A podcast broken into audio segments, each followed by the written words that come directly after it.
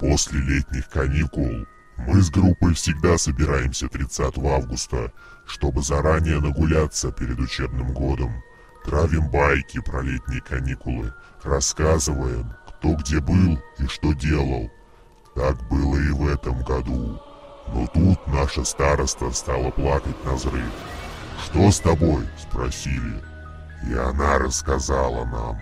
В июле у нее умерла лучшая подруга. Попала под машину, за рулем которой был пьяный водитель. Хоронили в закрытом гробу. Саша, староста группы, была на похоронах. Много плакала. Когда пришло время в крышку вбивать гвозди, не выдержала мать погибшей. Подбежала к гробу, открыла крышку и положила дочке ее сотовый телефон со словами «Звони, доченька, звони!» Мать успокоили. Похороны завершились. Через несколько ночей квартире Саши раздался телефонный звонок. Сквозь сон, еле открыв глаза, она увидела на экранчике телефона номер погибшей подруги и их веселое фото в обнимку, которое Саша поставила в качестве картинки вызова ровно за день до гибели подруги. Сон как рукой сняло о том, чтобы ответить, и речи не было, а на часах было три ночи. После той ночи Саша часто плакала, стала нервной и раздражительной, ночами не спала, но телефон молчал.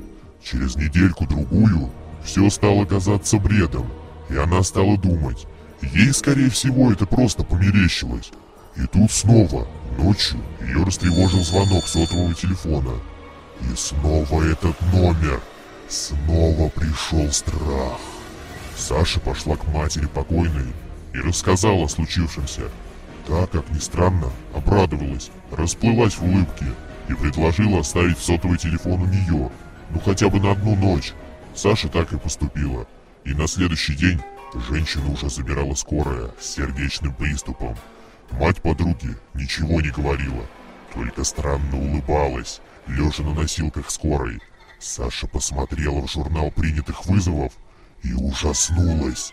По тому номеру был разговор длительностью в три минуты. Саша решила срочно сменить номер. Пошла в сотовую компанию, спросила, через какое время номера, которыми не пользуются, блокируются и перепродаются.